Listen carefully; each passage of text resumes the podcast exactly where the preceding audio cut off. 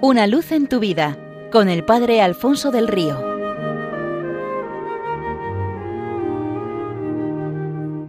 Un cordial saludo para todos los oyentes de Radio María desde el Seminario Diocesano de Getafe. Amy era una niña preciosa de tres años, vivía en un pequeño pueblo de los Estados Unidos en la costa atlántica.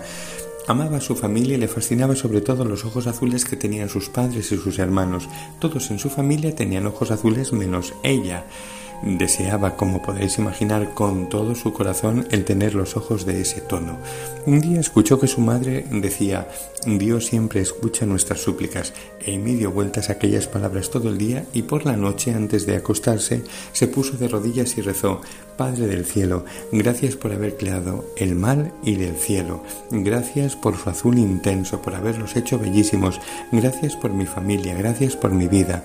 Me encantan las cosas preciosas que has hecho y sigues haciendo por mí, pero te querría pedir una muy especial. Te ruego que mañana cuando me levante hagas que tenga unos ojos preciosos azules como los de mis papás y mis hermanos. Te lo pido en el nombre de tu Hijo Jesús. Amén. Al día siguiente, apenas despertase, salió corriendo al espejo. Se miró y vio que sus ojos seguían siendo tan castaños y tan oscuros como siempre. ¿Por qué Dios no la había escuchado? Tal vez era para poner a prueba su fe.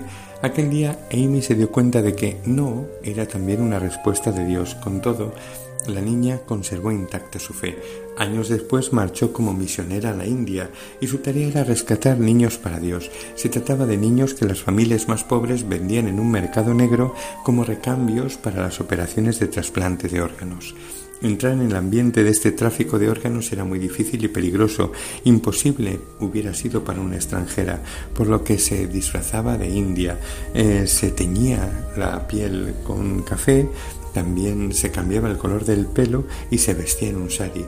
Así podía entrar y salir libremente en todos los ámbitos donde se desarrollaba este comercio de niños.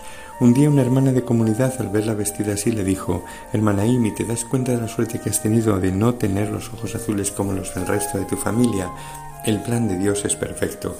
Él te dio un color de ojos distinto y sabía que algún día esto sería esencial para la misión que te habría de encomendar. Cuántas veces de niña ella se había entristecido al ver el marrón de sus ojos, cuántas veces había deseado que se volvieran azules como los del resto de su familia, y todo tenía un porqué y un momento en el plan de Dios. Solo había que saber esperar y confiar en Él haciendo lo posible para no llenarnos de impaciencia. No fuera a ser que por tirar el agua sucia del barreño acabásemos echando también al niño por el desagüe. Nos impacientan las cosas que no suceden según nuestro criterio y nuestros ritmos. Querríamos que todo fuese ya, mm, que toda nuestra vida se convirtiera en un trigal sin mezcla de cizaña y sin esfuerzo. Pero las cosas no son así. Dios es tremendamente paciente con nosotros. Se cuenta que un día Abraham invitó a comer un mendigo. Mientras bendecía a Dios por los alimentos, éste empezó a blasfemar.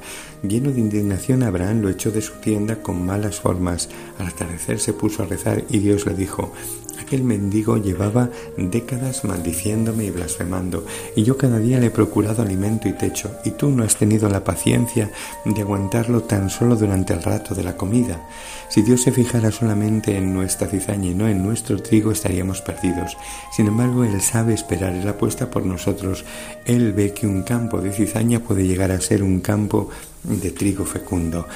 También se cuenta de un joven que un día salió a pasear con su flamante Ferrari de recién comprado, en el que había invertido todo su dinero y había puesto su corazón. De repente escuchó como una piedra golpeaba la carrocería. Se detuvo Em, comprobó lleno de indignación la bolladura en medio del capó y corrió lleno de ira hacia unos matorrales cercanos donde seguro que se encontraría escondido el culpable. Y así fue. Encontró un niño que estaba llorando eh, porque había caído la silla de ruedas en la que llevaba su hermanito y no era capaz de levantar ni la silla ni él. Viendo además que por allí no pasaba mucha gente, al ver que se acercaba el Ferrari, decidió llamar la atención de su conductor y pedirle ayuda la piedra. El dueño del Ferrari se conmovió, eh, ayudó a los niños, los llevó a casa y nunca arregló aquella bolladura. Todos le decían, pero si esto afea por completo mm, tu coche tan caro. Pero él insistía, esa bolladura la hace más precioso todavía, más valioso, me recuerda a las cosas importantes de la vida. Tengamos paciencia, luchemos, sí, contra toda cizaña en nuestro corazón, en nuestro mundo, pero dejemos que sea el Señor el que lleve adelante las cosas y no nos impacientemos a su ritmo y según sus tiempos y criterios. Una luz en tu vida con el Padre Alfonso del Río.